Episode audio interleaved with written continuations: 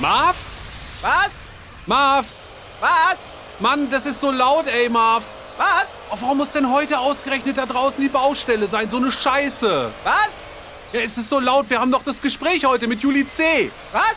Mit Juli C, hey. Was?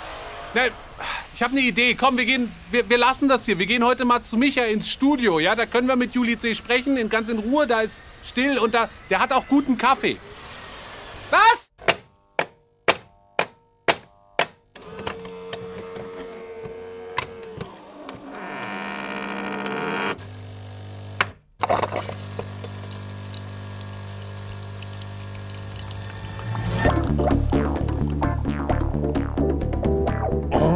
Das habe ich aber sehr gut hingekriegt. Das ist Flix, ein selfmade Comic-Billionär. Bei dem sitzt einfach jeder Strich. Ah, Scheiße, die ganze Tusche auf dem Bild ausgelaufen. Marvin, ein Lappen! Kauf dir selbst einen Lappen. Ist meiner. Und das ist sein Kollege Marvin Clifford, selbsternannter Digital Hightech Comic Artist extraordinär. Du, reagier doch mal jetzt. Ach, schön. Will der feine Herr Computer auch mal Arene zeichnen oder wie? Zusammen sitzen die beiden feinen Herrschaften in ihrem Atelier und machen das, was sie so für Arbeit halten. Und wenn sie darauf mal wieder keine Lust haben, dann reden sie über dies und das und jenes. Über Comics, über Bücher, über TV-Serien, über Games, über Film. Und ihr dürft ab sofort dabei zuhören. Na, herzlichen Glückwunsch. Halten ab denn. Mir scheißegal. Art, aber herzlich. Kaffeepause im Atelier mit Marvin und Flix.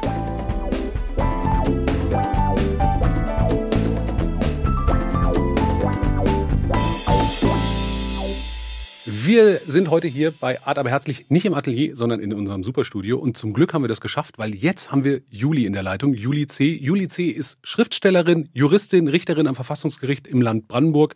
Und ähm, sie ist eine der erfolgreichsten Schriftstellerinnen, die wir in diesem Land haben. Sie ist eine Intellektuelle, sie kann mit Pferden reden, so schlau ist die. Was? Und hat viele, viele, viele Preise bekommen und viele, viele Bücher geschrieben. Und ich freue mich total, dass sie heute hier ist. Hallo Juli. Hallo, ihr zwei. Hallo Juli, ich bin jetzt schon total eingeschüchtert. So, Ja, einfach recht ist es so. okay. Pass mal auf, wir, wir stellen wie immer unsere Anfangs-Icebreaker-Frage und Ja. die lautet, wenn du eine Comicfigur wärst, welche wärst du? Idefix. Was für eine gute Antwort. Idefix? Sehr Ja, war die gute gut? Antwort. Warum Idefix? Das ist einfach die Comicfigur, die ich am liebsten habe von, von allen, die ich kenne. Ich liebe Idefix, aber frag mich jetzt bitte nicht wieso. Vielleicht, weil er weint, wenn Bäume ausgerissen werden. Keine Ah. Ahnung. Das ist ein starkes Motiv, würde ich sagen. Ja, heißt es, kann man daraus auch ableiten, dass Asterix vielleicht dein Lieblingscomic ist?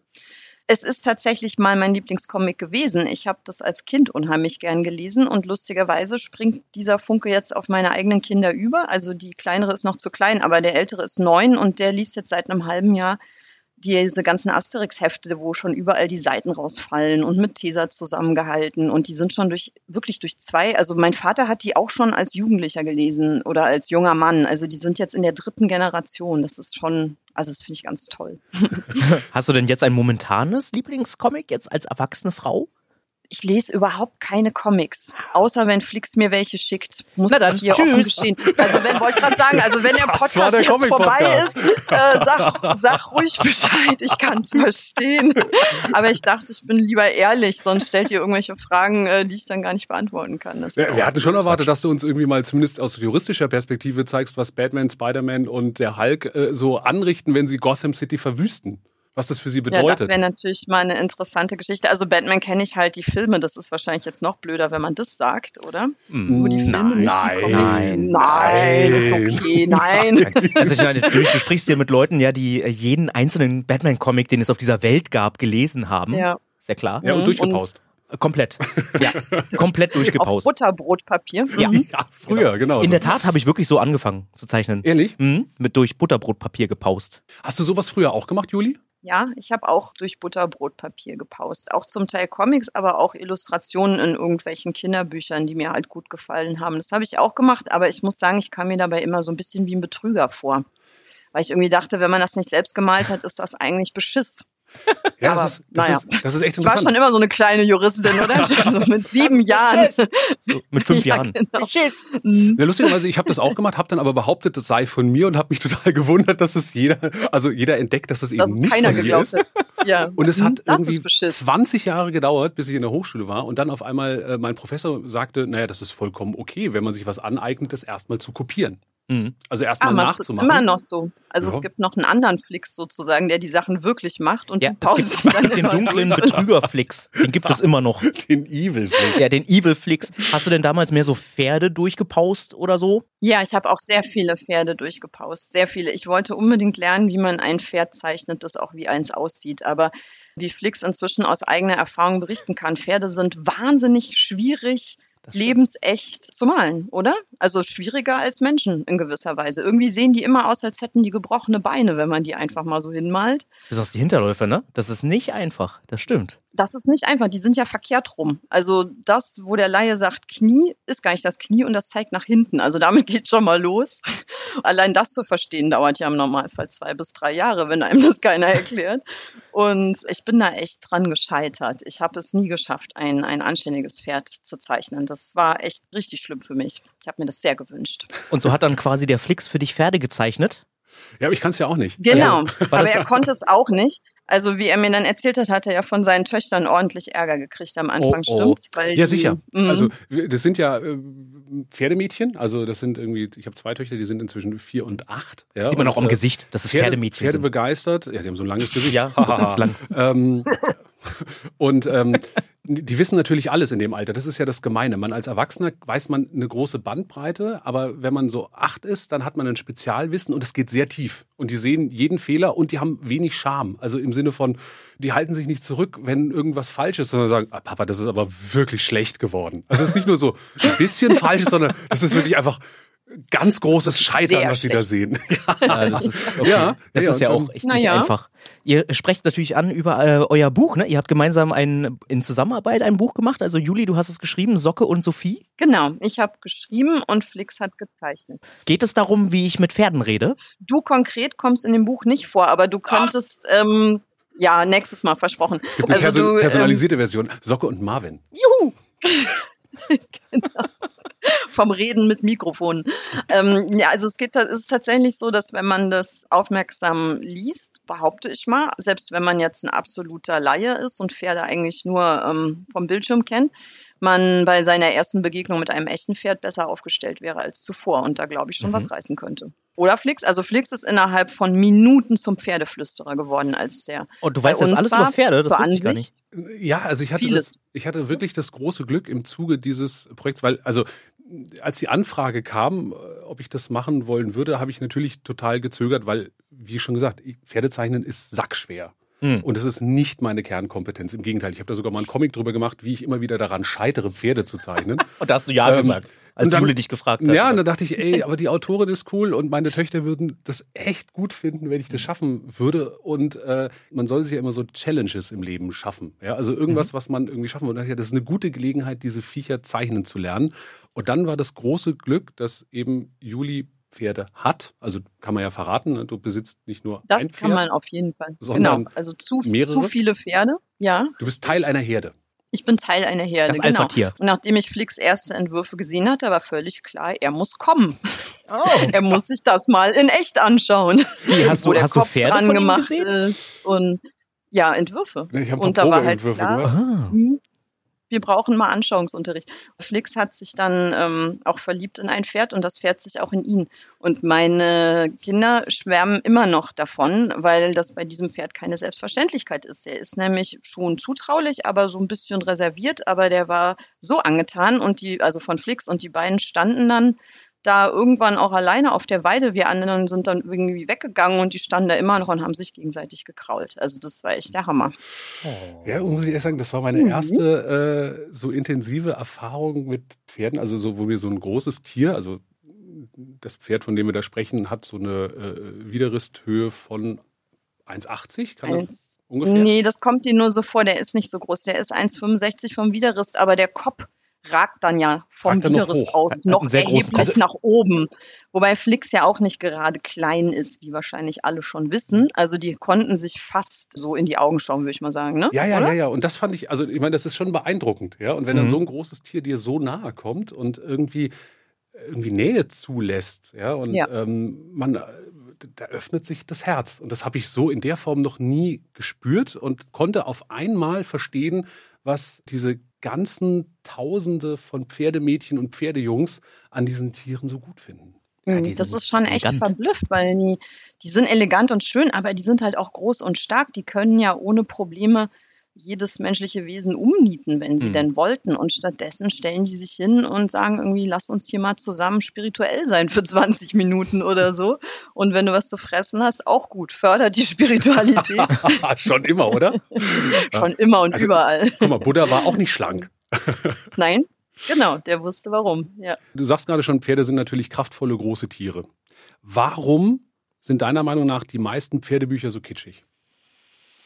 Ja, ich fürchte, das hat mit der Zielgruppe zu tun, oder? Also wir sagen jetzt ja auch schon die ganze Zeit Pferdemädchen, weil wir zwar wissen, dass wir gendern sollen, aber wenn wir Pferdejungs sagen, reden wir halt doch über eine verschwindende Minderheit. Also es sind halt hauptsächlich Mädchen, die so krass auf Pferde abfahren und es gibt ja leider immer noch so diesen diese Neigung auf dem, auch auf dem Kulturmarkt, Dinge, die für Mädchen sind, halt auch gleich so ja, ins Kitschige und Hm. Niedliche und Glitzer und große Augen und so das. Also da können wir ja Emanzipation machen, bis wir umfallen. Es hört aber nicht auf, irgendwie das äh, Angebot von Texten und Bildern für die Mädels äh, mal in was etwas Handfesteres zu verwandeln. Ich denke mal, dass das schon daher kommt, oder? Gibt es denn keine. Cowboys mehr? Früher wollte man mal Cowboy sein. Ja, ich auch. Hm. Also das ist so komisch, weil Cowboy und Pferdemädchen sind irgendwie so zwei Enden einer wahnsinnig langen Fahnenstange. Also das hat zwar letztlich mit demselben zu tun, nämlich irgendwie mit Reitsport und Umgang mit Pferden und trotzdem ist es so, also ich meine jetzt so von der Bildwelt, ja, also so Mhm. von der ganzen, von dem ganzen Spirit her ist es so das krasse Gegenteil, weil der Cowboy ist ja der, der Männlichkeitskern und der ist draußen und der ist total hart und dem tut auch nichts weh und der Mhm. isst seine Bohnen wahrscheinlich mit der Dose. Mhm. Und das äh, Pferdemädchen ist ja so die Obertussi. Hm, Ich glaube auch, dass es so eine emotionale Geschichte ist, oder? Ich meine, wenn man so ein, wenn man so ein Buch schreibt, wie jetzt Socke und Sophie, und da steht ja drunter Pferdesprache leicht gemacht, das ist ja so die Beziehung zwischen Pferd und Person. Und äh, wenn man so Cowboy-Filme so, dann war, waren Pferde eher so ein Werkzeug, oder? So Transportmittel, so, ja, ich klau dein Pferd, dann stell ich es hier irgendwo ab und wenn das Pferd irgendwo in der Wüste umfällt, ist auch egal, irgendwie so. Und, äh, Mhm. Oder? Ja, in den Filmen, aber Ja. ich glaube, in echt ist das doch anders. Also Mhm. natürlich sind die Arbeitspferde bei den Cowboys oder wie es auch im Militär ja noch bis vor gar nicht so langer Zeit war, das sind Werkzeuge, Mhm. aber das sind auch Partner und von denen hängst du mit deinem Leben ab. Ja. Also wenn das Pferd schlapp macht oder versagt oder nicht kooperiert, bist du unter Umständen tot. Und ich glaube, also ich war nicht dabei, aber ich vermute mal sehr stark, dass die Beziehung in solchen Verhältnissen noch sogar wesentlich enger und tiefer war. Und dann kann man noch so sehr harte Schale spielen und sagen, ist mir alles egal, das glaube ich aber nicht. Also ich Mhm. glaube, die Beziehung zwischen einem Mann und einem Pferd, von dem sein Leben abhängt, die war absolut existenziell. Hm. Wenn ich jetzt zurückdenke, also auf die letzten, naja, 20, 30 Jahre, also seitdem wir klein waren und heute, was sich ja wirklich verändert hat, ist, dass Cowboys gar nicht mehr so eine große Rolle spielen. Ja, also der, der, der letzte Cowboy, den ich Mhm. aktiv eine große Rolle in Kinderfilmen hatte, war Woody in Toy Story. Und das ist kein Mhm. wirklicher Cowboy. Ja, also nicht so wie Spielzeug. wir früher Winnetou geguckt haben oder diese ganzen Karl-May-Verfilmungen. Also die haben bei mir eine große Rolle gespielt. Und da ist ja Cowboy, Pferde, auch dieses Männlichkeitsbild, von dem wir gerade sprachen, noch viel stärker ausgeprägt als, als heute. Also Ja. der, der letzte erfolgreiche Cowboy-Film war Brokeback Mountain, wo es gerade eben Nicht nicht so so, sehr um um die Pferde Männlichkeit, ging, ne? also A, nicht um Pferde ging Naja, und das aber, Männlichkeitsthema ganz anders gelagert war. Anders. Ja. Super Und- Film, genialer Film, finde ich. Großartig. Obwohl, obwohl keine Pferde. Zu wenig Pferde, aber sonst ein toller Film. Siehst du, und jetzt habe ich gerade gesehen, diesen, diesen Film mit Tom Hanks und dieser jungen Helena Ziegler, der auf Netflix lief. Und ich habe natürlich den, den Namen vergessen, aber auch da spielen Pferde eine untergeordnete Rolle. Mhm. Cowboys ah, puh, sind, wenn eher die, die Bösewichte, die Rowdies. Die Helden in der Geschichte sind die Intellektuellen, die Leute, die lesen können. Hm.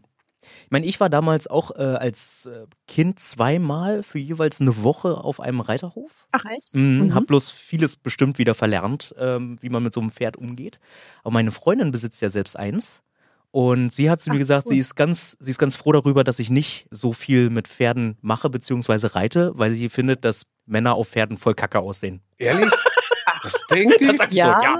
Das sieht Oh. irgendwie immer kacke aus. Das Ich muss, stimmt, du musst aber mit deiner. Freundin mal reden. Ja, Ja, und hallo. es gibt auch Männer, die sehen super toll aus auf dem Pferd. Also Ja. ich meine, viele Frauen sehen auf dem Pferd auch voll kacke aus. Ich weiß nicht, ob ihr das mal. Also du bist ja dann, wenn du jetzt ein Pferdefrauenmann bist, wahrscheinlich ständig im Stall und musst irgendwie was schleppen, oder? Ja, aber vieles ist auch ja? einfach nur gucken. Also man muss auch dazu sagen, dass ihr Mhm, Pferd auch genau. äh, schon so ein bisschen ins. Alter gekommen ist. So. Also so viel kann man mit dem Pferd auch nicht mehr so sehr machen. Also es klingt jetzt voll gemein, aber es ist, sagen wir mal, es Nee, ist, alte äh, es ist Dame. eine alte Dame. ist eine alte Dame. Genau, es ist eine alte Dame. Ja. So. Und äh, das ist dann eher so dieses Runterkommen. Ne? Also man ist so im, ist im Stall, so im letzten Sommer, da habe ich mir hier so mein Tablet mitgenommen, habe mich daneben gesetzt und habe einfach gezeichnet. Das war voll gut. Mhm. So, das war, man kommt so runter. Total so. schöne Atmosphäre, Ja. ne? Ja, Richtig das schön. Echt toll.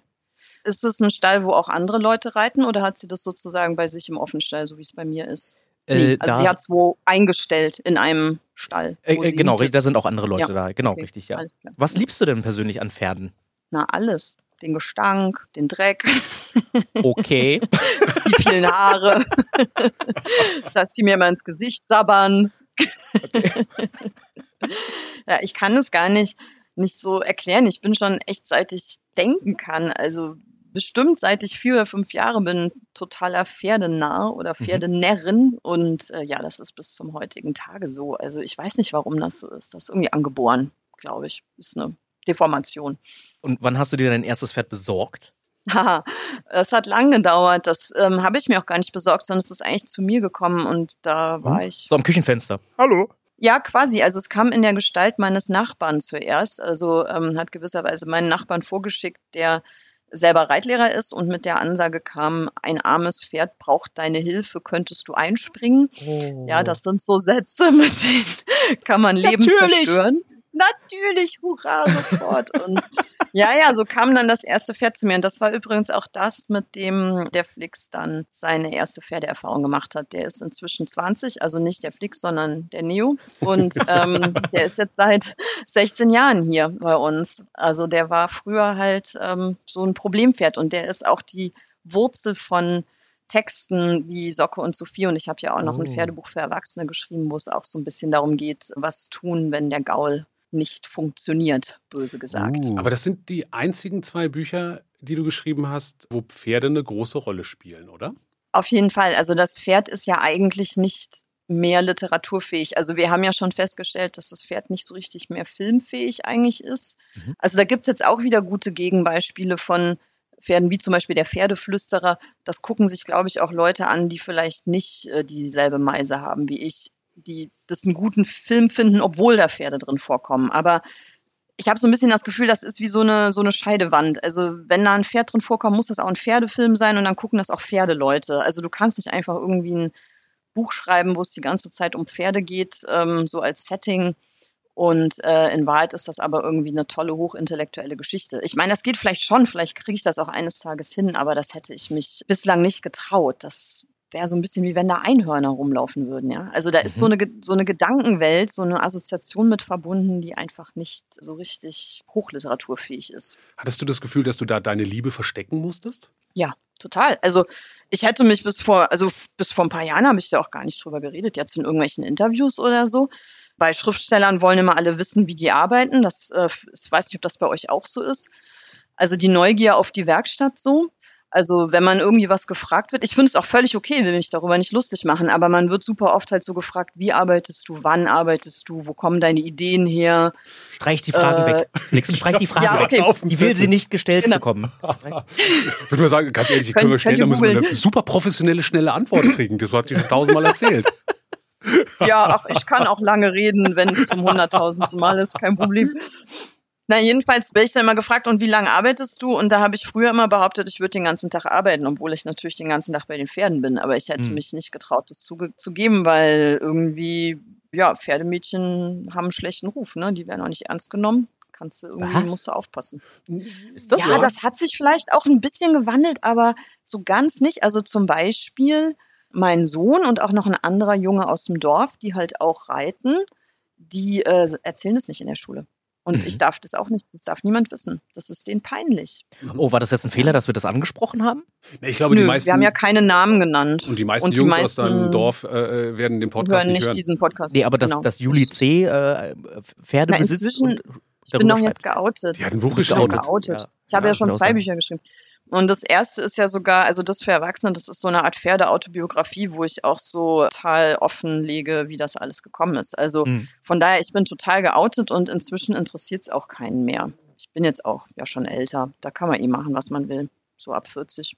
Oder? Das, das war lustigerweise genau gerade mein Gedanke, als du gesagt hast, naja, das hält man so geheim. Bestimmte Vorlieben kann man ab einem gewissen Alter wieder sagen. Also Schriftsteller oder Ja. auch Comiczeichner ist ja an sich schon ein Beruf, den man erstmal verargumentieren muss. Also Ja. im Umfeld wird das immer wieder in Frage gestellt, ach, der sitzt so den ganzen Tag zu Hause, der malt ein paar Bildchen, so, Mhm. so ein toller Job kann das gar nicht sein, der geht nicht ins Büro, was ja auch, macht er oder? denn schon den ganzen Tag? Und verstehe ich Ja, ne? gar nicht, das ist genau so. Ja, genau so. Ja, ist doch auch. Verstehe ich Genau auch. so. Ja, gut, Glück Und wenn- gehabt, oder? Und wenn du dann Ja. noch sagst, ja, dann arbeite ich noch nicht mehr richtig, sondern bin irgendwie bei den Pferden oder Mhm. mach Yoga oder was auch immer. Ja, Yoga ist cool. Pferde sind nicht cool. Das ist mehr so Aber wie man- Pferde-Yoga. Pferde-Yoga gibt's bestimmt auch. Also ich glaube, vergleichbar auf der männlichen Seite wäre, wenn man jetzt den ganzen Tag mit der Modelleisenbahn spielen würde. Meinst du? Oder? Also ungefähr, ja, würde ich sagen. Ey, die werden Das immer so ein cooler. Ja, die Leute, die Modelleisenbahn, Aha, die werden immer mich cooler. Ertappt, Marvin, was hast du in deinem Keller? Eine Modelleisenbahn. Nein, habe ich nicht.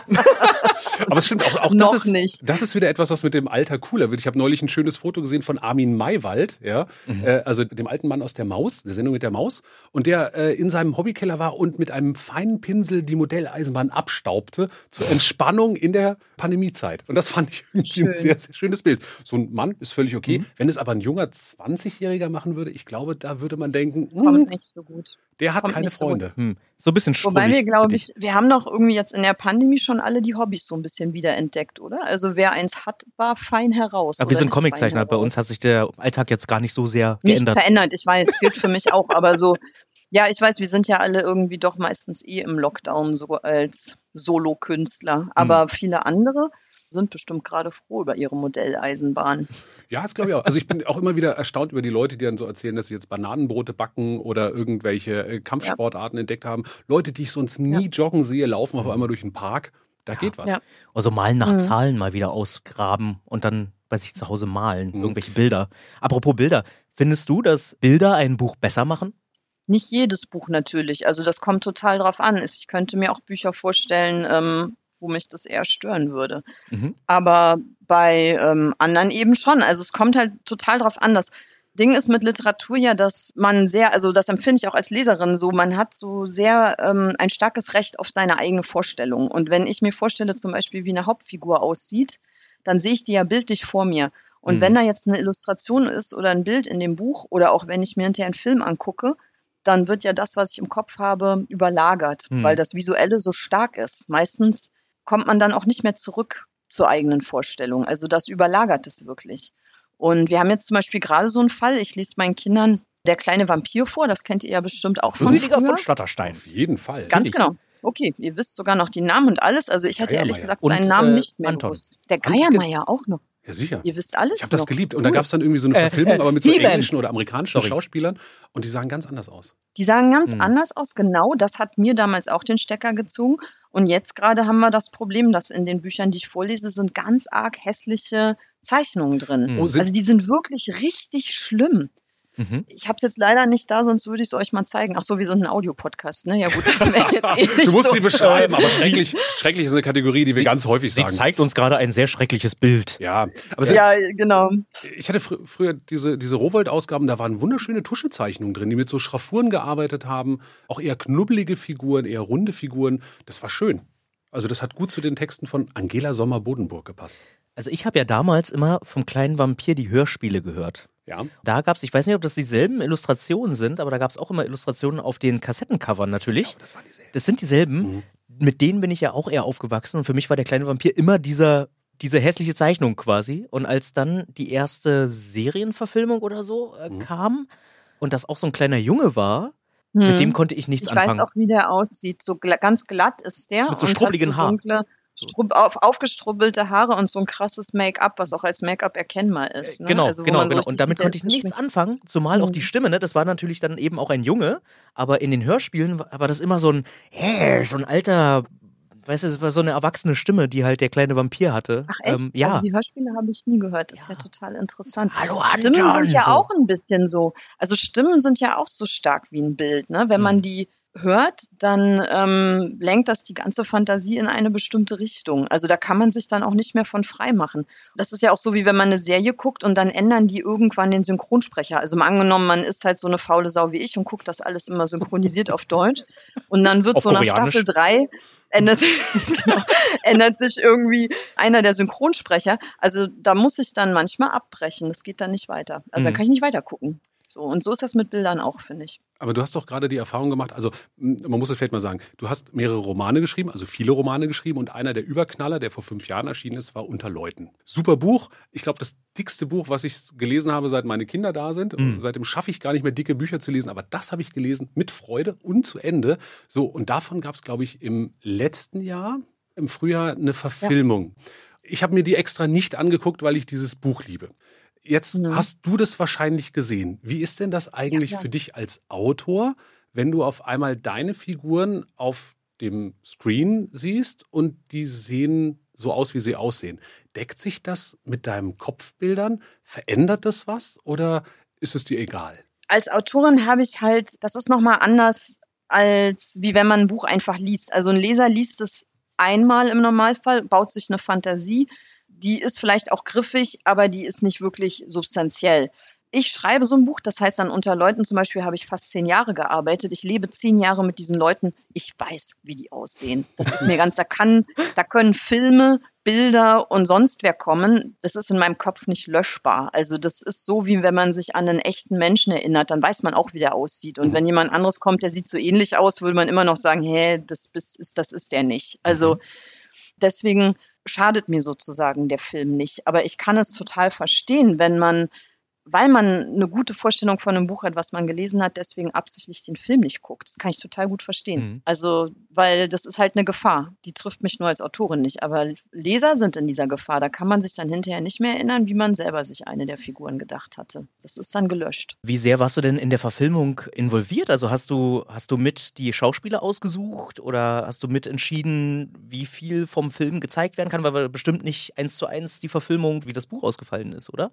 Nee, das geht ja nicht. Das muss ja wirklich richtig neu gearbeitet werden, dann als Drehbuch sozusagen. Und das hat auch ein Drehbuchautor gemacht. Ich hätte mir das nicht zugetraut, da hatte ich auch die Kompetenz gar nicht. Mhm. Und was die Wahl der Schauspieler betrifft, da würde sich so ein Sender niemals reinreden lassen. Also das ist Aha. für die Kerngeschäft, das ist super wichtig, wer da besetzt wird. Der deutsche Fernsehzuschauer möchte auch immer gerne bestimmte Leute sehen und je mehr von denen dabei sind, desto besser. Also da habe ich kein Mitspracherecht gehabt, aber ich konnte so ein bisschen bei der ja, Neuschrift sozusagen, also bei der Erstellung der der Drehbücher konnte ich ein bisschen helfen. Da hat mich der Autor gelegentlich auch mal was gefragt und so. Wir haben uns ausgetauscht und paar Sachen hätte ich natürlich anders gemacht, ein paar Sachen hätte ich vielleicht genauso gemacht. Also das nimmt mir nichts weg. Das ist was Mhm. anderes und ich freue mich total, dass das passiert. Ich bin bolle stolz, dass sie es gemacht haben. Ich finde auch, dass der Film wirklich gut geworden ist. Auch klar, ein paar Sachen gefallen mir auch nicht, aber im Großen und Ganzen finde ich es schon wirklich super. Also da hätte ich gar kein Bedürfnis gehabt, mich da nochmal neu zu verwirklichen. Bist du jetzt so eine, die lieber alleine arbeitet oder suchst du dir in Zukunft häufiger äh, Leute, weil du findest, dass das besser irgendwie funktioniert? Nee, ich arbeite eigentlich lieber alleine. Also muss ich wirklich ganz klar sagen. Und ich ist zwischendurch auch mal schön, sich für ein Projekt zusammenzutun, aber es ist für mich die Ausnahme. Die Regel Mhm. ist das alleine arbeiten und das wird sicherlich auch so bleiben. Das ist, glaube ich, einfach Typsache. Ja, sorry, Flix. Ja, Das war's dann. Okay, aber Ja. einmal, einmal ein Buch mit Juli gemacht, ist super. Ja, also Socke und Hab ja Sophie nicht bleibt gesagt, nur Teil dass wir 1. nicht noch eins machen. Wir gucken mal, wir gucken mal, wir gucken bestimmt mal. in Serie. Vielleicht machen wir ja noch eins, aber da habe ich halt zwischendurch auch wieder ein, zwei Sachen ganz allein gemacht. Also Flix muss ja jetzt nicht in allen meinen Büchern Zeichnungen drin haben. Das finde ich auch. Ich kann übrigens Pferde zeichnen. Du, an- Was? mobst du mich gerade raus? Nein, Zeig nein, mal. Mach nein. mal. Ja. Zeichne doch mal ein Pferd. Achso, Okay. wir sind ja ein Audiopodcast. Fertig. Siehst du, Ja. und dann kommt wieder meine Tochter an, wie damals, als du die Katze gezeichnet hast und hat gesagt, nee, so sieht keine So Katze sieht keine aus. Katze aus. So sieht eine Katze aus, Dann hat hat sie eine sich Zweijährige gesagt. Hat Genau. sie ihm eine Katze gemalt. So muss man Katzen malen. Ja, seitdem, habe ich bei mir aufgehangen, Und so als Denkzettel. besser? Natürlich. Ja, also ich sag mal, für eine Zweijährige war die ganz gut, ja. Ja, doch, doch, das war, das war die, das war die Überkatze einfach. Ja. du, aber wo wir gerade bei dem Thema waren, lass uns doch wirklich, auch wenn du es schon tausendmal beantwortet hast, lass uns ein bisschen drüber sprechen. Wie schreibst du? Wie entsteht was? Was ist Kreativität für dich? Was inspiriert dich? Boah. Oh ja, genau. Oh. Alle Fragen auf einmal und sie kann sich eine Äh, aussuchen. Was, und was trinkst du Genau. gerade? Was trinkst du? Cola. Kaffee, Kaffee oder? Cola. Yay! Ja, ich trinke Cola. Ja, puh. Aber ihr wisst doch, dass man solche Fragen nicht beantworten kann. Ihr seid doch selber Kreative oder habt ihr euch da so ein Set aus Lügen zurechtgelegt, um das dann in Wir wollen gerne dein Lügenzelt wissen. Ah, ihr wollt meine Lügen hören. Genau. Nein. Also, äh, was ja immer total to- toll ist bei Künstlern, ist, dass jeder so eine andere Herangehensweise hat einfach. Also, ähm, da stimmt. gibt's den einen, der dann sagt, keine Ahnung, ähm, ich, ich renne lieber zweimal um den See herum, bevor ich überhaupt einen Satz schreibe oder irgendwas zeichne, während der andere sagt, nein, ich äh, schließe mich ein oder so. Also die Frage ist, wie machst du das? Ja, ich habe, glaube ich, gar nicht so richtig eine Herangehensweise. Also ich, wie soll ich das erklären? Also ich setze mich halt normalerweise, zurzeit mache ich das nicht, aber normalerweise setze ich mich am Tag vielleicht so zwei Stunden vor den Rechner. Das ist so ungefähr die Zeitspanne. Und in der Zeit schreibe ich dann normalerweise auch was. Und das ist so ein fester Bestandteil des Alltags. Also das mache ich meistens vormittags, wenn die Kinder in der Schule oder in der Kita sind. Wenn, also zurzeit ja nicht, aber wenn. Mhm. Und das kann man jetzt nicht einen Arbeitstag nennen. Ich würde es auch keinen Arbeitstag nennen, aber das ist so einfach die Schreibzeit. Und in dieser Zeit entstehen eben Dinge. Manchmal ähm, wird was draus und sehr häufig eben nicht. Ich schmeiße unheimlich viel auch weg. Auch Dinge, an denen ich sehr lange gearbeitet habe und die vielleicht auch schon sehr umfangreich sind, schmeiße ich trotzdem dann irgendwann weg. Das ähm, gibt mir so eine, so eine Freiheit, dass sich das immer so ein bisschen auch wie Ausprobieren anfühlt oder wie, ja, wie soll ich sagen? Also ich mache mir halt nicht so wahnsinnig viel Gedanken. Ich setze mich nicht hin und denke, boah, ich muss jetzt unbedingt einen Krimi schreiben. Jetzt lass mal überlegen, was könnte passieren. Jetzt plane ich monatelang den Plot, dann gehe ich noch auf Recherche und dann fange ich irgendwann an zu schreiben. Also genau so ist es nicht, sondern es ist genau Mhm. umgekehrt. Ich, mir fällt irgendwas ein und dann fange ich an, so rumzuprobieren. Und entweder ist da so ein Funke, also man wird dann so geil drauf, man will dann irgendwie weitermachen und spürt es auch, dass einen das anzieht oder eben nicht. Oder es ist erst da und dann nicht mehr. Dann tut man gut daran, es einfach wegzulegen. Das ist, glaube ich, das Schlimmste, was einem passieren kann. Dann arbeitest du irgendwie gefühlt Monate daran und dann bemerkst du, ah, Ja. ich glaube nicht, dass das War gut nichts. ist. Ja, na gut, aber da muss man, das wird euch wahrscheinlich eh nicht gehen, oder? Ja, also ich finde, Hm. so wie du es beschreibst, hat das irgendwie was von einer permanenten Partnersuche. Ja, also du bist irgendwie, guckst Hm. so, wer könnte interessant sein? Witzig. Ähm, Mhm. und der, Ja, oh, den finde ich interessant, interessant. Dann guckst du nach und merkst du, ah, nee, der raucht. Stimmt. Ja, Ja. oder was auch immer. Naja, Ja. das wäre ein Vorteil. Nee, aber das stimmt und das ist, finde ich, ein guter Vergleich, weil es auch so, auch bei der Partnersuche gibt es ja so ganz unterschiedliche Möglichkeiten, was dann draus wird. Ne? Also es kann One-Night-Stand werden oder man bleibt nur Freunde oder man hat erst eine Affäre und danach ist man jahrzehntelang bestens befreundet oder so. Also es gibt ja alle möglichen Arten, wie eine Beziehung sich entwickeln kann. Und so finde ich, das finde ich passt gut. Das ist mit Texten auch so. Und man weiß es vorher nicht und es kann umschlagen. Also am Anfang denkt man vielleicht äh, pff, voll uninteressant und dann kommt es immer zurück. Also ich werde manchmal auch gestalkt von Ideen, Das wird gerade hier voll die ich Meta. überhaupt nicht will. Nee, aber das Ja? ist, ist lustig. Vor allem, ich finde, ich, das kann ich verstehen. Es gibt so Projekte, die, da hast du irgendwann mal eine Idee, dann liegt es und irgendwann Jahre später denkst du, oh Mann, das hatte ich ja schon mal und oh cool, was ich da schon irgendwie alles geschrieben habe. Jetzt weiß ich, wie es da irgendwie weitergehen Ihr guckt dein, dein One-Night-Stand aus der Schublade. Oh ja. Hallo, ich bin's. Hallo. Vor 20 Jahren, Lass weißt uns du noch, noch mal neu anfangen. uns beiden hier? Wollen wir Oh, nicht der doch bleiben? bleibt. küss mich mit Zunge. Sag mal, aber wenn du dann Stefan, schreibst, ihr, ihr wenn- steht auf Sachsen. nee, wer, nur wer, Flix. steht, wer steht nicht auf Sachsen? Nur Flix. Ja, stimmt, hast du auch wieder recht. Sag mal, wenn du schreibst, hast du dann eher Bilder im Kopf, die du beschreibst, oder sind es Ja. Worte, aus denen Nein. Bilder werden? So, danke, du hast die Nein. Frage schon beantwortet. Ja, so, bevor Ruhe, ich Flix. Ruhe. Ja, Die Antwort also ist ja. Die Antwort ist ja. Also das ist so eindeutig und ich frage mich manchmal, also ich denke, es ist wahrscheinlich bei anderen Autoren anders oder vielleicht auch bei vielen anders. Deswegen glauben mir auch oft Leute nicht, wenn ich sage, dass ich so ungeplant arbeite. Ich habe halt einen Film im Kopf und den schreibe ich ab. So kann man es eigentlich ganz gut erklären. Und Wie entweder läuft der Film oder er läuft halt nicht. Mhm. Wie abpausen, genau. Naja, Ich, ich, Gut. bene- ich beneide Autoren auch ja eine immer. Leistung. Gut. Warum? Ich beneide Autoren immer darum, dass die, äh, äh, dass sie quasi nur in Anführungszeichen die Worte, also diese 26 Buchstaben in die richtige Reihenfolge bringen müsst und keine, keine. Naja, also du musst, du musst ja nur schreiben. ja? Als, als Comiczeichner musst du dann ja auch noch Bilder dazu finden und du machst ja gleich auch noch den Seitenumbruch, also von den Büchern. Du machst quasi das Buchlayout auch noch gleich mit, damit deine Geschichte gut funktioniert. Du Armer. Armer. Nein, das ist einfach eine andere Herangehensweise Weißt du, und ich stelle mir das so viele einfach Wörter in so vor. einem Roman. Also eure 50 Wörter pro Buch, ja, die ihr da in irgendwelche kleinen Ecken quetscht. Gut, dann eben 500. Also ich will mal sagen, so ein Roman, der hat dafür ganz schön viele Wörter, ne? Ja, das stimmt. Auch Arbeit. Das stimmt. Ja. Ich will nicht sagen, dass das keine Arbeit ist, ja, aber du weißt ja, auf der anderen Seite der Koppel wirkt die Wiese immer grüner.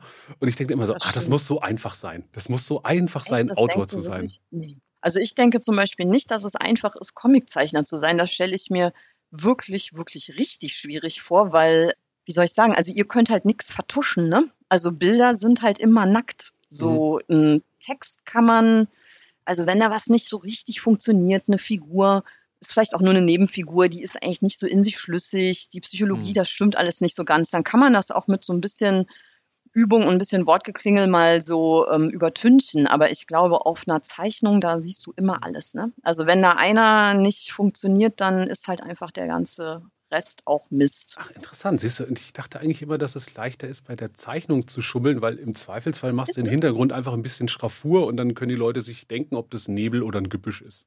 Ja gut, wenn es nur um Nebel und Gebüsche geht, dann mag das vielleicht noch sein, aber wenn es jetzt um die Charaktere geht, das muss man doch schon sehr genau auf den Punkt treffen, oder? Also jeden einzelnen. Also bei mir ist das genau schummeln. umgekehrt. Ich finde halt äh, Leute, die mit Worten umgehen können und das schreiben können, da habe ich gemerkt, da bin ich einfach zu untrainiert. Ich, für mich ist es einfacher, Dinge zu zeichnen Mhm. in einem Bild, als dass ich äh, das Bild beschreiben müsste mit ganz vielen Worten. Ich glaube, ich habe da einfach diese Überheblichkeit von jenem, jemandem, der es noch nie gemacht hat. Ja, du bist richtig überheblich, Flix. Gott! Ich stelle mir das an der einfach so vor. Körpergröße. Der kann Ja. nicht anders. Der guckt Überragend. einfach von oben auf die Dinge. Ja, Mhm. überragend überheblich. herab. Überragend. Mhm. also ich bin froh, dass ich nicht zeichnen muss, aber es liegt halt auch daran, dass ich es einfach so wahnsinnig gar nicht kann. Ich meine, es ist beim Schreiben schon auch ja so, dass man eigentlich was ganz Bestimmtes ausdrücken will und man schafft es immer so nicht. So gerade nicht. Also manchmal auch gar nicht, aber meist, also wenn es gut läuft, halt so gerade nicht. Ich weiß nicht, ob ihr das kennt. Also du meinst, Also es wird gerade nicht ganz so gut, wie man es eigentlich im Kopf hatte. Also es bleibt immer ein bisschen unter der Erwartung. Richtig, also ich meine auch noch nicht mal so gut im Sinne der Qualität, sondern du möchtest halt etwas ausdrücken. Also Mhm. von mir aus eine Atmosphäre oder ein Gefühl oder einen Gedanken und du kriegst es aber halt nie so genauso hin, wie es eigentlich sein müsste, sondern du kriegst halt, wenn du Glück hast, so in etwa hin. Mhm. Oder? Das ist doch beim Zeichnen wahrscheinlich auch so. Oder das hat ist, man das da ist bei mir genauso. Ja, natürlich. Also Klar, im ja. Kopf sind das immer fantastische Bilder, die man irgendwie hat. Und dann guckt man auf sein Bild und denkt sich so, oh, naja. Oh Gott. Also Naja. man, man, man scheitert immer an der eigenen Körperlichkeit. Also so der, der Körper schafft nicht das aufs Papier zu bringen, was der Geist produziert.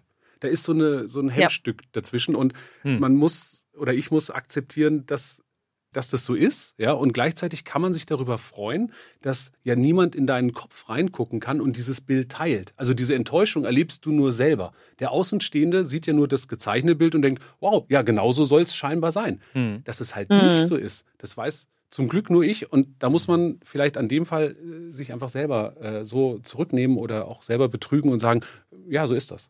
Hm. Also so sollte das Deswegen sein. müssen wenn's das ja auch andere beurteilen. Also man kann ja deswegen selber, finde ich, auch nur begrenzt beurteilen, ob es wirklich gut ist, was man gemacht hat. Also jetzt im Sinne von Qualität, oder? Mhm. Weil man irgendwie, also ich kann halt schon beurteilen, ob ich einigermaßen an das rangekommen bin, was ich äh, im Kopf hatte, aber ob das dann gut ist, also gut heißt ja, es funktioniert für andere. Hm. Mhm. Das heißt ja eigentlich gut. Ja, aber ich finde gerade Oder? diesen technischen Aspekt des Funktionierens kann man eigentlich beurteilen. Also ich kann bei meinem Comic schon sagen, ja, also diese, diese Reihung der Bilder ist schlüssig und ergibt einen Fluss auf der Seite.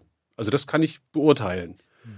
Also Ja gut, bisschen, aber das ist ja noch keine geniale Story dann. Naja, genau. Nee, ob es genial ist, weiß ich nicht. Also meistens finde ich auch die Sachen selber genial, die andere nicht genial finden und umgekehrt. Ja.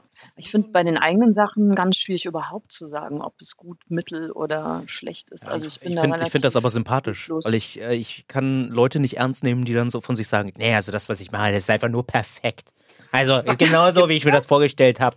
Das kommt direkt so aufs Papier und genau so habe ich mir das vorgestellt. Ja, so. Das kann ich echt nicht. Das, Wer ist denn so? Kennst du so jemanden? zum Glück, zum Glück kenne ich keinen, der so ist. Aber ich muss mir das vorstellen. Also stell dir das mal vor, du, du begegnest jemanden, der auch Schriftsteller ist und sagt, nee, bei mir ist alles perfekt. Ich habe die Oh, perfekten Schriftsteller Worte. kenne ich, die so sind. Ehrlich? Also in dem Sinne, dass die zum Beispiel sagen, sie möchten keine Lektorate. Also Lektorat ist ja, wenn du halt äh, getan hast, was du konntest und dann machst du nochmal mit anderen zusammen besser.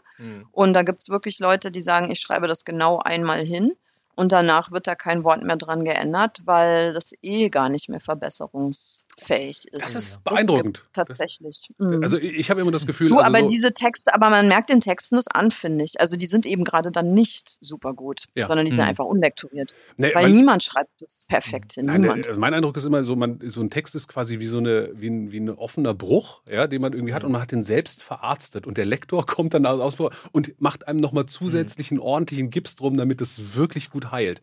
Und das ist der Job von einem Lektor und das kann man selber gar nicht Also, hm. glauben. Also diese glaub ich nicht. Krankheitsmetapher, die lehne ich jetzt ab, aber ähm, Das ist kein offener Bruch. meine Texte sind keine offenen Brüche. Ja, Nein, erst dachte ich, du meinst hier was Toll, aus dem. Mathematikunterricht. Ich dachte, jetzt kommt hier irgendwie so, ein, so eine Algorithmusmetapher oder so. Stattdessen, Ja, also äh, ein, ein, ein, Kunstwerk ist eine Kurvendiskussion, ja. Und, ja genau.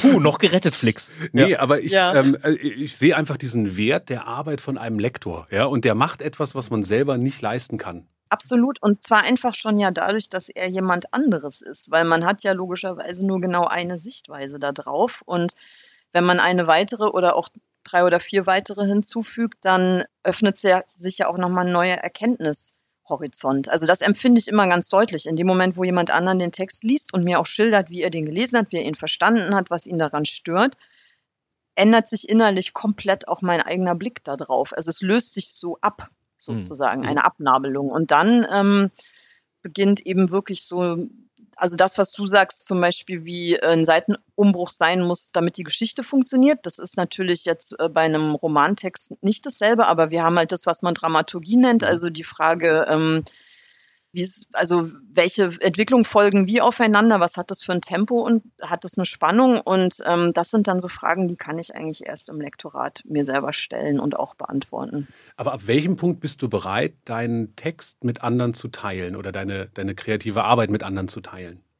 Also erstens muss es fertig sein im Sinne von, ich habe die erst von der ersten bis zur letzten Seite alles geschrieben, Mhm. was da jetzt geschrieben werden sollte. Dann gibt es so ein, so ein Gefühl, könnte das unter Umständen überhaupt ein Roman werden? Wenn nicht, dann zeige ich es niemandem und lege es weg. Wie gesagt, das ist mir auch schon mit fertigen Texten ganz oft passiert. Also ich habe bestimmt so viele, fast so viele weggelegt wie veröffentlicht. Wenn dann das Gefühl ist, okay, das könnte sein, dann zeige ich es erstmal eigentlich nur einer Person und die ähm, muss dann sagen, lohnt sich oder nicht. Und dann geht's erst weiter mit Lektor und so weiter. Okay, also es dauert. Es dauert wirklich. Also du bist wirklich lange alleine mit deinem Werk. Genau. Was hilft dir durch diese Zeit oder brauchst du überhaupt Hilfe? Also ist es diese Faszination von dem Stoff oder ist es ein Kämpfen, ist es ein Ringen oder ist gerade diese Zeit eigentlich deine, dein Wohlgefühl, dein Eigenmoment?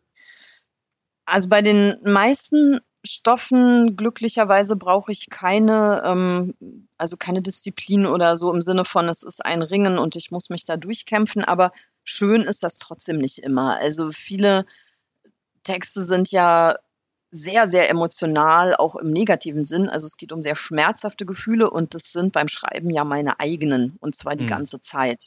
Plus der Atmosphäre, in der etwas spielt, die dann ja auch übergreift. Also ich bin so stark identifiziert mit diesen Texten, das ist für mich wie wenn das alles wirklich passiert und ähm, da ja nicht eitel Sonnenschein herrscht, sonst wäre es halt arg langweilig, geht es ja meistens in irgendeiner Form zur Sache und ähm, das kann richtig, es kann schon auch sehr übel sein. Da bin ich dann manchmal auch froh, wenn ich es hinter mir habe. Oh, dazu habe ich vielleicht noch eine Frage, aber vorher holen wir uns erstmal einen Kaffee, oder? Ja, wir holen uns schnell einen Kaffee. Werbung, Werbung, Werbung, Werbung. Werbung! I'm a poor lonesome Cowboy. Ach, Jolly, es ist so schön, dass wir beide hier wieder unterwegs sind, was? Mir tun die Hufen weh. Ach komm, stell mal nicht so an. Wir haben noch ein paar Kilometer vor uns und dann sind wir in Natschi Gulch und da machen wir Pause. Oh, das hast du auch schon die letzten 500 Kilometer gesagt. Ich weiß gar nicht. Wie wär's, wenn ich mich mal auf dich draufsetze und du reitest? Du bist immer so lustig, Jolly. Lucky Jumper. Ja. Das wäre Ah. mal schön. Komm her, ich mach dir einen Vorschlag. Wir reiten nicht weiter, wir machen jetzt eine Pause. Eine Pause. Wie schön. Für die Und- nächsten zwei Sekunden vielleicht. Und ich mach dir was Schönes in deine Tränke rein. Probier mal. Na, das wird ja schön. Schönes, brackiges Wasser. Warte mal. Ist das, was ist das? Was hast du mir da reingekippt? Das glaubst du gar nicht. Du, im letzten Ort, da war so ein Laden. Ja? Da war so ein alter Mann, hutzelig, und da stand drüber über der Tür Good Karma Coffee. Und da habe ich für uns neue Kaffeebohnen gekauft. Das ist richtig guter Kaffee. Der ist richtig gut, oder? der ist richtig gut. Auf die nächsten 600 Kilometer.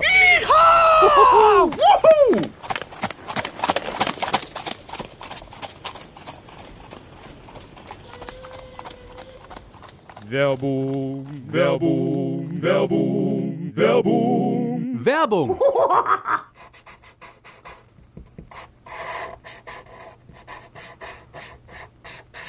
Ach, scheiße. Ey, ich krieg das nicht hin.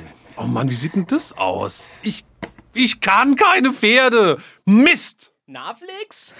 Was machst du hier? Ich versuche Pferde zu zeichnen und ich krieg's nicht hin. Ja, das, das, äh, das sieht wirklich Das scheiße sieht, aus. Das sieht kacke aus. Ja, aber Mann, was soll ich denn machen? Kann, kannst du's besser? Na klar kann ich das besser. Ja, Warte, pass mal her, pass auf, ob pass du auf. das besser kannst. Pass auf. Will ich mal sehen. Pass auf, da machst du folgendes. Ja, mach das ist mal. Ganz einfach. Pass auf, da gibt's dir so einen Trick, ne? Ja. Pass auf, dann lass dir hier mal was vom alten Zeichner mal hier. Pass auf, und dann machst du hier und dann Was ist musst das, du da. die Mähne? Und dann, ja, ja, und dann, warte mal ab, warte mal ab, wird besser. Und dann gehst du hier rüber und Ja, dann das hast du, und dann hier wird, Pferd, siehst du? So. Äh, ganz ehrlich, ist kein Pferd. Also ja, es ist ein Pferd im, sag mal, im weitesten Sinne. Also ich meine, weißt du, du musst auch mal so sehen, ja? Nee, das der ist der Stift auch, ist auch echt Schrott, ja? Also guck dich mal auf deinem Tisch um, ja? Also Ja. ich meine, das nennst du einen Zeichnertisch, du willst ein Profi sein. Ja. Guck dir mal den ganzen Scheiß hier an, der hier rumliegt. Ja, ist das ein alle- Flaschenöffner? Was soll das? günstig. Ja, und der Radiergummi und so, was, äh, pass auf. Folgender Vorschlag, Flix, ja? Mhm. Also wirklich äh, unter Freunden, du gehst auf äh, der-künstlershop.de Mhm. und ähm, richtest dich mal komplett mit coolen neuen Scheiß ein zum Zeichnen. Da gibt's richtig gute Stifte, mit Da denen man Pferde richtig- zeichnen kann? Ja. Oh, ja, auf jeden Fall. ehrlich? Und zum Schluss ja, kriegst du noch 12% Rabatt drauf, wenn du Art aber herzlich eingibst. Als Code. Als Code. Genau. Auf www.der-künstlershop.de. Ganz genau. Dann klappt's auch mit den Pferden. Werbung vorbei. Die Frage, die ich hatte, war, hatte ich denn jetzt eine? Jetzt, jetzt ist die vollkommen weg. Zu Nein, gar nicht. Kaffee. Nein, gar nicht. Pass auf. Pass auf, die Frage, die ich hatte, äh, während du das beschrieben hattest, ähm, ist, wie machst du das? Schreibst du deine Geschichten, deine Ideen? Also du hast ja so unfassbar viele Bücher und Geschichten geschrieben. Ist das, schreibst du die zuerst zu Ende oder äh, ist das so, dass du anfängst, dann vielleicht mit dem Verlag sprichst und sagst, äh, ich habe da glaube ich etwas Nein, und dann sagst Niemals. du, Niemals. Machst du niemals. Okay, Niemals. weil das wäre nämlich dieses Durchringen, glaube ich, ne? Weil also, es wäre es sonst. Weil dann vielleicht, wenn du nämlich sagst, du fängst an eine Geschichte, äh, du fängst eine Geschichte an und äh, sprichst dann mit dem Verlag und der Verlag sagt, ja cool, mach das zu Ende und dann bemerkst du aber ja, mittendrin, dann schaffst du es nicht. Genau. Genau. Was da, furchtbar. Also allein ja das durch. zu Das ist- wissen. und ja, das geht ja vielen Comiczeichnern auch so, ne? Also genau so, dass die sagen, ja, wir sind interessiert, let's go, ja, aber dann bemerkst du, oh, habt ihr das immer? Also arbeitet ihr immer auf Verträge? Nicht immer, aber oft. Also ab einem gewissen, ich finde auch immer, die, die Arbeit wird ab dem Punkt unangenehm, wo der Vertrag da ist. Also einerseits Mhm. wird's angenehm, weil dann natürlich der Vorschuss ins Haus kommt und andererseits ist es unangenehm, weil auf einmal ein Zeitplan da ist, der dann auch eingehalten werden muss. Und du kennst es ja selber, also jeder selbst noch so gut kalkulierte Zeitplan haut halt am Ende nicht hin. Ja, oder wenn dann Ja. so kurz vor knapp. Also wenn du dir ein halbes Jahr einplatzt, äh, hast du am Ende den Stress, hast, planst dir ein Jahr ein, hast du am Ende den Stress, hast du zwei Jahre Zeit, Ja. hast du am Ende den Stress. Also es ist immer so. Ja, oder sogar davor auch schon, ja. Also es klappt Das stimmt. Deadlines sind nie, sind nie zu. Na, und warum macht ihr das so? Ich meine, wenn man jetzt eine super tolle Idee hätte, würde die selbst realisieren und damit dann zu den Häusern gehen, hätte man dann keine Chance. Also auch wenn man schon einen Namen hat, so wie ihr. Also würden, würden die nicht Hurra schreien? Also wollen die nur bestimmte Sachen haben, oder? Die schreien nie Hurra. Nee? Bei mir Echt nicht. Nein, nein, nein. Warum? Also Ja. du bist einfach vielleicht nicht gut genug. Ja. So, genau, das, Das ist ist Punkt. Das ist der Punkt. Das ist Schade, dass der Podcast schon zu Ende ist, Juli. War sehr schön. Ja, war schön. Nein. Ja.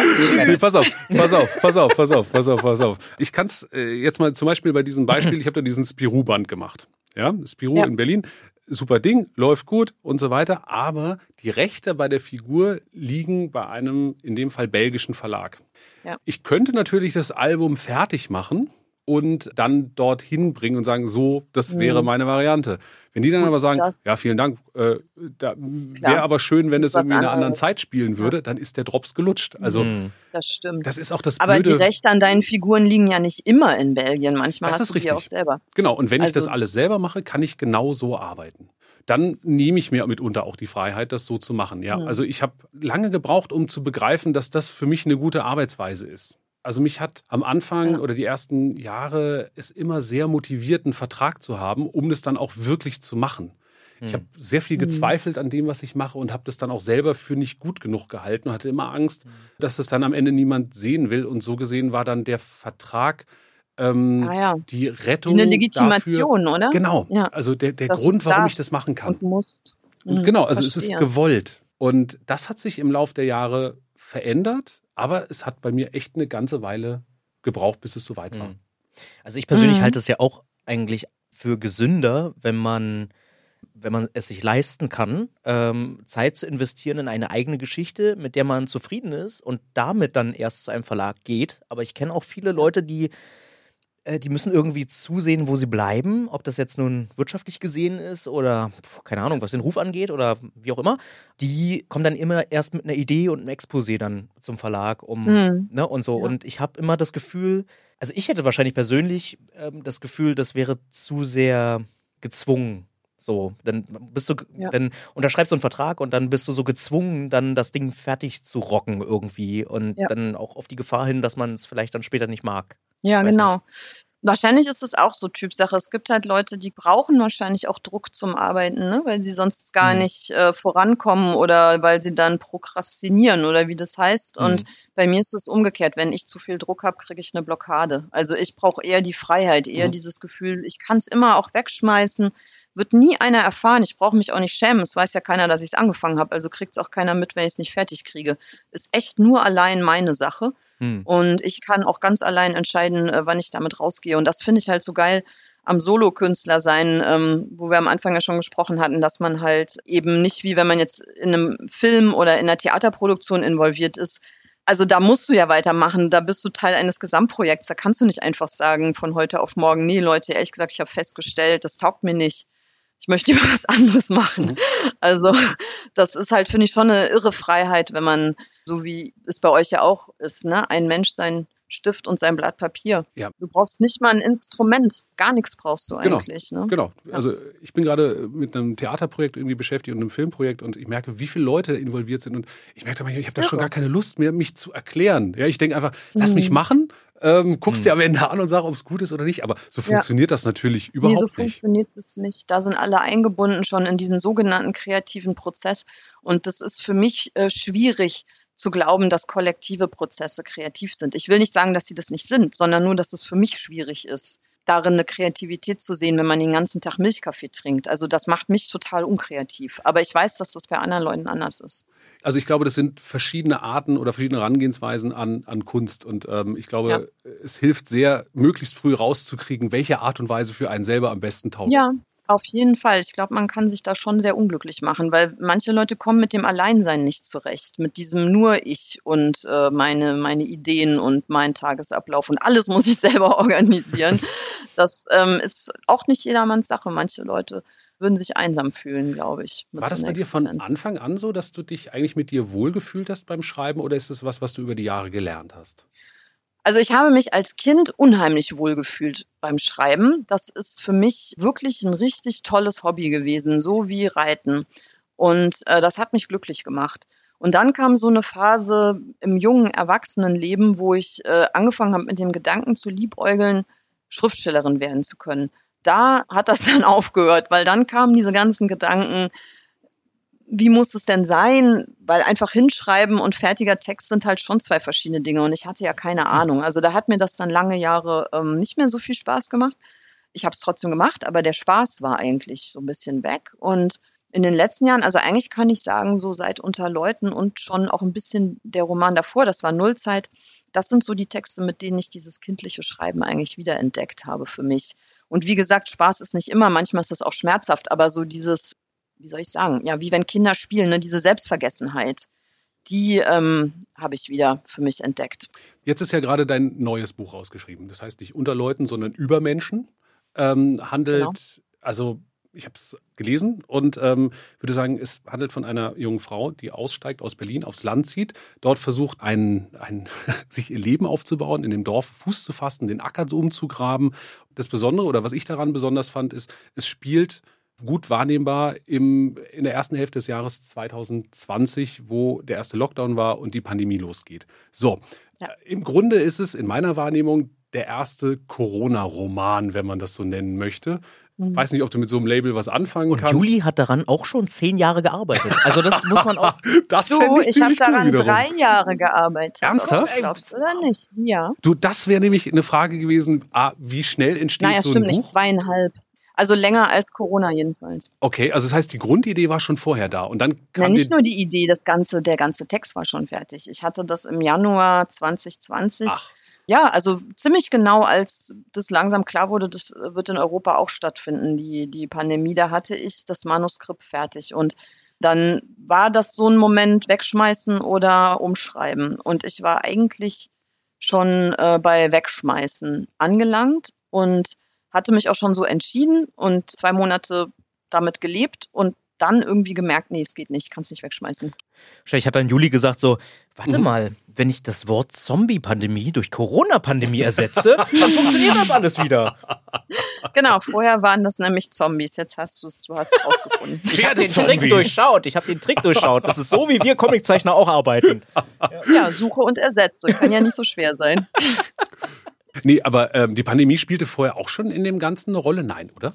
Nee, nee, also ich habe das dann umgeschrieben tatsächlich. Ich habe es einfach nochmal geschrieben. Ich habe vorne nochmal angefangen und ähm, den ganzen Text nochmal geschrieben und vieles konnte bleiben und vieles konnte nicht bleiben. Also genau wie das mit unser aller Leben ja irgendwie auch passiert ist.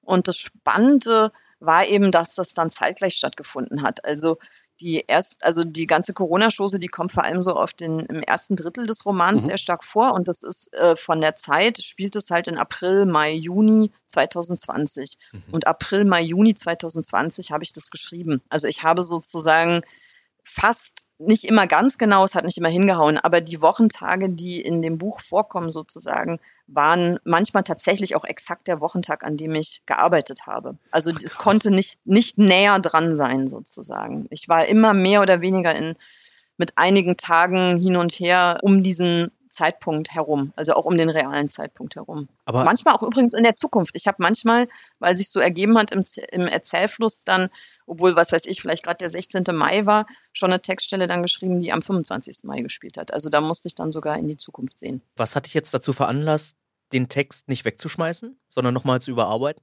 Also ich habe einfach gemerkt, dass der Text mir zu wichtig ist. Also ich habe, wie gesagt, erst der erste Impuls war, ich kann das hier nicht neu schreiben, jetzt hier mit Corona. Das mhm. ist total komisch, das ist eine Vergewaltigung. Das, der Text war halt davor schon so zeitgeistig, dass eben auch klar war, ich kann den auch nicht so nehmen, wie er ist, weil mhm. der ist veraltet. Binnen einer Sekunde ist der Text veraltet sozusagen. Das, mhm. Der war nicht mehr gültig. Und deswegen dachte ich erst halt, naja, Pech. Und dann ähm, habe ich aber gespürt, ich kann das halt nicht loslassen. Also manchmal kann ich es, dann ist okay, aber da war es nicht okay. Es war einfach nicht okay. Der wollte, ähm, der wollte. Der wollte weiter, veröffentlicht werden. Der wollte in die Welt. Ja, der wollte in die Welt, genau. War bei dem Neuschreiben auch in deinem Kopf wenigstens im Momenten so ein Marketinggedanke dabei? Also dass du gedacht hast, nee. Das mhm. muss so schnell wie möglichst auf den Markt, weil das ist das Ding und das wäre super blöd, wenn Thea Dorn den ersten Corona-Roman schreibt, ja, oder wer auch hat immer. Oder Maxi mit. Thea Dorn hat, hat ja sogar, mh, hm, Thea Dorn war im Februar auch mit einem, du hast aber eine starke Intuition. Also die hat Februar einen Corona-Roman veröffentlicht, zwei Monate vor mir. Nee, also Verdammt, dann war Thea Dorn doch die erste. Oh, wir hassen sie. Ja, ja, aber das ist okay. Ich liebe Thea Dorn, das ist wunderbar. Also erstens denke ich über sowas beim Schreiben wirklich nicht nach und mhm. wenn es sich aufdrängt, dann dränge ich es auch absichtlich weg, weil es stört. Mhm. Und zweitens neige ich dazu, vor Aktualitäten im Zweifel eher Angst zu haben, weil das klingt vielleicht so auf den ersten Blick so logisch, ja, du schreibst den ersten Corona-Roman und allein deswegen hast du Erfolg quasi als Annahme, aber die Wahrheit ist ja, wenn du sowas anfasst, so heiße Eisen, ist die Chance, dass es dir in der Fresse explodiert, riesig groß. Mhm. Weil wenn du keinen zeitlichen Abstand hast, sondern tagesaktuell dich mit sowas befasst, du weißt ja gar nicht, wie es weitergeht. Ich meine, ich schreibe das letzte Wort im August, ja, dann kommt das ganze Lektorat. Buch kommt ein halbes Jahr später raus. Vielleicht hat sich das überholt durch mhm. irgendwelche mhm. Entwicklungen. Also mhm. das ist brandgefährlich. Und wenn ich darüber nachgedacht hätte, dann hätte ich das, glaube ich, gar nicht ähm, gekonnt. Ich musste das irgendwie ausblenden. Jetzt ich habe mir einfach die Aufgabe gesetzt, das zu, das zu aktualisieren sozusagen. Und nur so weit habe ich gedacht. Mhm. Zumal muss man sich auch fragen, ob Leute dann überhaupt noch von der Pandemie lesen wollen. Also man ist da zwar Eben, drin, ja, aber will man in der Pandemie etwas über die Pandemie lesen? Richtig. Ich habe keine Richtig. Ahnung. Oder kommst du halt mit dem, wie du es machst, in Empfindlichkeiten und die Leute fühlen sich dann provoziert oder also das ist nicht kalkulierbar. Mit, also wenn ich über sowas nachdenken würde, könnte ich überhaupt nicht. Da, das würde versiegen. Ich brauche ja auch innerlich so eine Freiheit beim Schreiben. Also ich muss ja das Gefühl haben, das ist hier ein Spielfeld und ich kann hier mich austoben. Hier mhm. stehen mhm. keine Grenzen, keine Zäune, hier gibt es auch keine Tretminen. Ich muss hier nicht vorsichtig und mit vielen Gedanken, uh, lieber so, lieber so, was wäre besser. So geht das nicht, so spielt man nicht. Also man muss wirklich ähm, diese Selbstvergessenheit hinkriegen. Und das geht nicht, wenn man sich dauernd fragt, äh, wie kommt das an und wollen die das noch lesen oder finden die mich dann alle doof da bin ich ein ziemlicher Verdrängungsprofi. Also ist nicht so, dass die Gedanken nicht klingeln. Also man muss nur ähm, wissen, wie man sie dann für zwei Stunden zum Schweigen bringt. Sag mal, Juli, wenn du, wenn du schreibst, also wenn jemand schon wie du schon so lange geschrieben hat und schreibt, hast du manchmal das Gefühl, dass du so Muster verfolgst? Also so die Art, wie man, äh, ich, mir fällt das ganz schwer, das zu beschreiben. Also wenn ich jetzt als, als Zeichner denke, okay, ich zeichne halt so, wie ich zeichne dann erkennen auch Leute so meinen Zeichenstil, bei dir vielleicht ja, deinen Schreibstil und ja. kannst du den, also weißt du, dass du diesen Stil hast, versuchst du den zu brechen oder hast du irgendwie ein Gefühl dafür, dass du sagst, oh, das könnte auch wieder ein Bestseller sein oder irgendwie, weiß ich nicht, gibt es da irgendwie etwas? Mhm. Also ich habe einen Stil, ich versuche momentan auch nicht den zu brechen. Ich bin mhm. froh, wenn er mich trägt. Und dann gibt es halt noch es ist einfach so, dass es ähm, Sachen gibt, die ich selber total gerne lese. Also ich habe eine ziemlich klare Vorliebe für was für eine Sorte Roman ich gerne lese. Und ich glaube, dass ich da ziemlich ähm, im Mehrheitsgeschmack bin, habe ich mhm. so das Gefühl. Also viele Leute wollen dasselbe lesen, was ich auch lesen will. Und ich versuche halt das zu schreiben. Und deswegen glaube ich schon quasi zu wissen, in Anführungszeichen, was gut ankommt. Das ist aber eben einfach das, was bei mir selber auch am besten ankommt. Und mhm. deswegen mhm. versuche ich da hinzukommen. Und das ist halt so eine ganz grob gesagt, versuche ich halt immer, weil ich es auch selber gerne lese, eine aktuelle Zeit, also meistens die heutige, anhand von wenigen Figuren zu erzählen. Also es sind zwar Individualgeschichten, aber es sind eigentlich Gesellschaftsgeschichten. Es geht eigentlich immer um die ganze Gesellschaft und nicht nur um die Individuen. Also mhm. es ist sozusagen Psychologie als, klingt jetzt technisch, aber als, als Vehikel auch für ein äh, gesellschaftspolitisches Zeitgeschehen.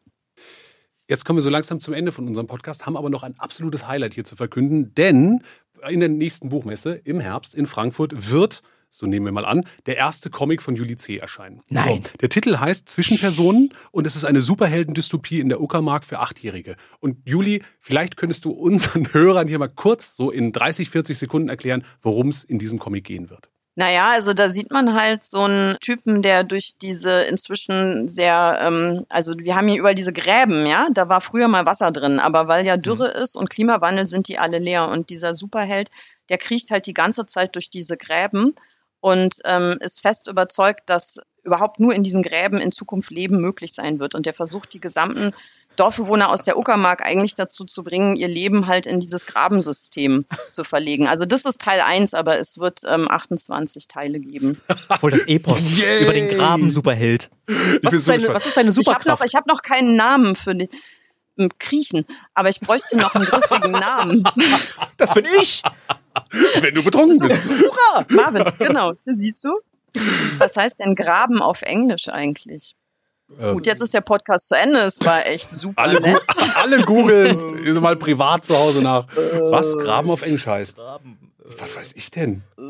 Ist egal. Graben. Beim nächsten Mal erzähle ich. Craving. Graben. Wir creaken in einem Graben. Irgendein Graben. Irgendein Graben. Graben. Dort fressen in die Raben. Liebe Juli, vielen, vielen Dank, dass du uns hier in unserem Atelier-Podcast besucht hast. Äh, danke für die ganzen. Infos. Wir können allen Hörerinnen und Hörern und äh, Zuschauerinnen und Zuschauern empfehlen, Bücher von Juli C. zu lesen. Natürlich Socke und Sophie in allererster Linie, aber auch Nullzeit, auch über Menschen oder die wunderschönen Bilderbücher Jetzt bestimme ich oder alle Jahre wieder, wenn bald wieder Weihnachten ist, was ja bald schon wieder ist. Ähm, Oder über den Superhelden, der creakt im Graben. zwischen Personen. Kommt zu unserer Signierstunde auf der Buchmesse im Herbst in Frankfurt und fragt Juli nach Zwischenmenschen. Oh, so nett die Juli. Juli. Juli, nett die Juli.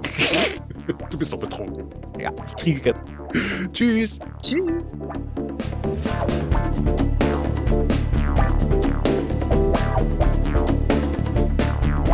Das war's mal wieder von Art aber herzlich. Diesmal zu Gast die Schriftstellerin Juli C. Das ist schon die vorletzte Folge dieser zweiten Staffel Art aber herzlich. Wir nähern uns dem Ende und wir nähern uns damit auch unserer Bonusfolge, der Bonusfolge für unsere UnterstützerInnen bei Steady. Ihr könnt ja schon mal Kontakt aufnehmen, mail at artaberherzlich.de und uns eure Frage zukommen lassen, die ihr Marvin und Flix für diese Bonusfolge gerne stellen wollt.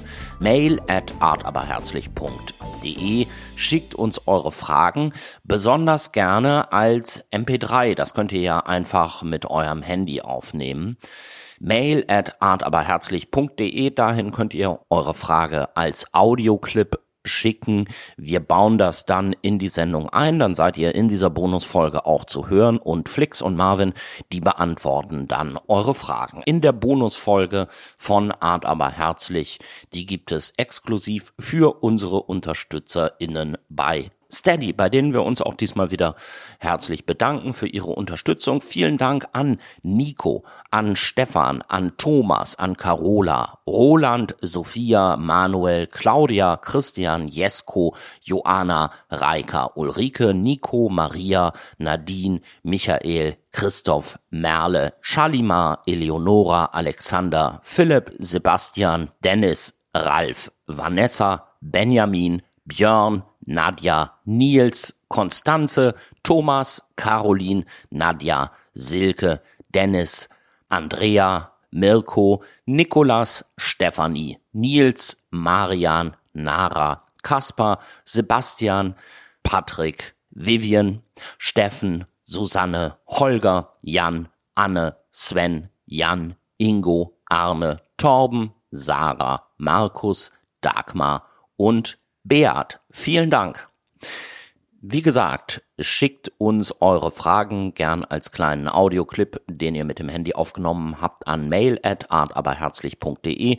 Und wenn ihr kein Audio aufnehmen wollt, dann schickt uns einfach eure Frage schriftlich an mail at artaberherzlich.de. Und wenn ihr euch jetzt fragen solltet, wer sind denn diese ganzen Leute und was ist denn dieses Steady? Steady, das ist ein Dienst im Netz, da können Künstler und Medienschaffende und andere Menschen sich über Mitgliedschaften finanzieren. Schaut euch doch einfach mal um auf artaberherzlich.de slash unterstützen. Da könnt ihr euch eins von vier coolen Mitgliedschaftspaketen auswählen. Und in einigen davon nehmt ihr dann eben, wenn ihr mögt, an unserer Bonusfolge teil. Wie gesagt, schaut euch einfach mal um auf artaberherzlich.de slash unterstützen. So, und das war's jetzt auch für heute. Bis zum nächsten Mal. Macht's gut. Tschüss.